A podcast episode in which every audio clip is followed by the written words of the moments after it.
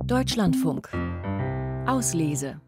Aufputschen per Koffein. Viele machen das nicht nur morgens und die Liebe zum Kaffee ist nur ein Beispiel für die Beziehung von Menschen zu psychoaktiven Pflanzen. Kaffee ist sogar die am häufigsten konsumierte psychoaktive Substanz der Welt.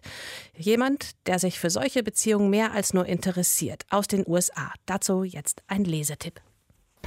Auslese. Kompakt.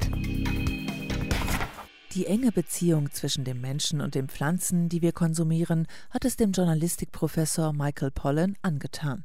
In seinem neuesten Werk Kaffee, Mond, Kaktus, eine Kulturgeschichte psychoaktiver Pflanzen, wirft der Autor einen sehr interessierten Blick auf Gewächse, die unser Bewusstsein verändern können. Dabei stellt Pollan die gängige Definition des Begriffs Droge in Frage. Und besonders spannend, er spekuliert darüber, ob uns die Pflanzen mit ihren psychoaktiven Verbindungen absichtlich manipulieren, um für ihre Ausbreitung zu sorgen. Als Beleg dafür führt Pollan Bienen an, die dem Reiz des Koffeins verfallen sind. Denn Forschende haben gezeigt, die Bestäuber fliegen bevorzugt Kaffeepflanzen an, deren Nektar besonders viel Koffein enthält.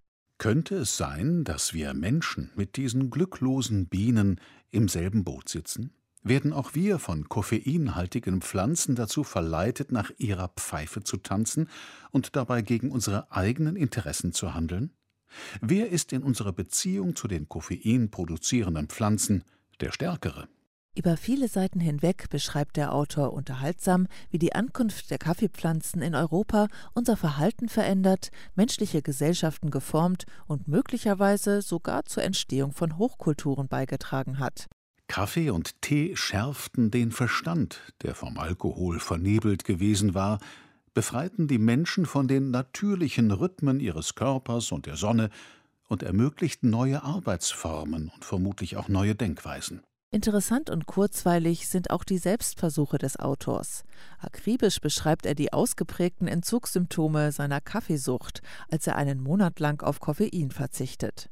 Spannend lesen sich aber auch die Schilderungen der Kulturgeschichte des Mescalin, einer Substanz des Peyote-Kaktus, die Indianer bei ihren Ritualen konsumieren. Dabei zeichnet der Autor immer wieder faszinierende Aspekte unserer Beziehung zu Pflanzen auf, die unser Bewusstsein erweitern oder auch nur schärfen und zeigt dabei auch die Ambivalenz auf, mit der wir Menschen pflanzliche Wirkstoffe in legale und illegale Drogen aufteilen. Denn während manche Schmerzmittel großzügig verschrieben werden und in den USA Millionen von Menschen in die Tablettensucht getrieben haben, wird der Konsum harmloserer Drogen hart bestraft. Die Kriminalisierung der Drogen hat weder abschreckend gewirkt noch die Zahl der Süchtigen oder Toten nach Überdosis verringert. Zur gleichen Zeit, als ein Krieg gegen illegale Drogen tobte, wurde den Leuten, angeblich um ein reales, aber geringfügiges Problem der öffentlichen Gesundheit zu bekämpfen, ein legales, von der FDA genehmigtes Opiat aufgedrängt, das eine echte Krise auslöste. Zwar geraten dem Autor manche Beschreibungen seiner eigenen Erfahrungen mit dem Anbau psychoaktiver Pflanzen manchmal etwas zu ausführlich.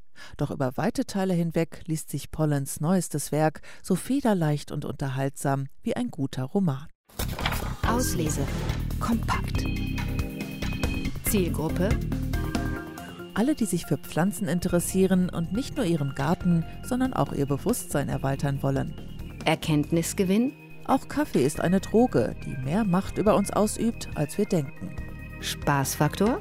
Pollens Streifzug durch die Kulturgeschichte psychoaktiver Pflanzen sorgt für gute Unterhaltung und hält den Lesenden auch ohne Extraportion Koffein bei der Stange.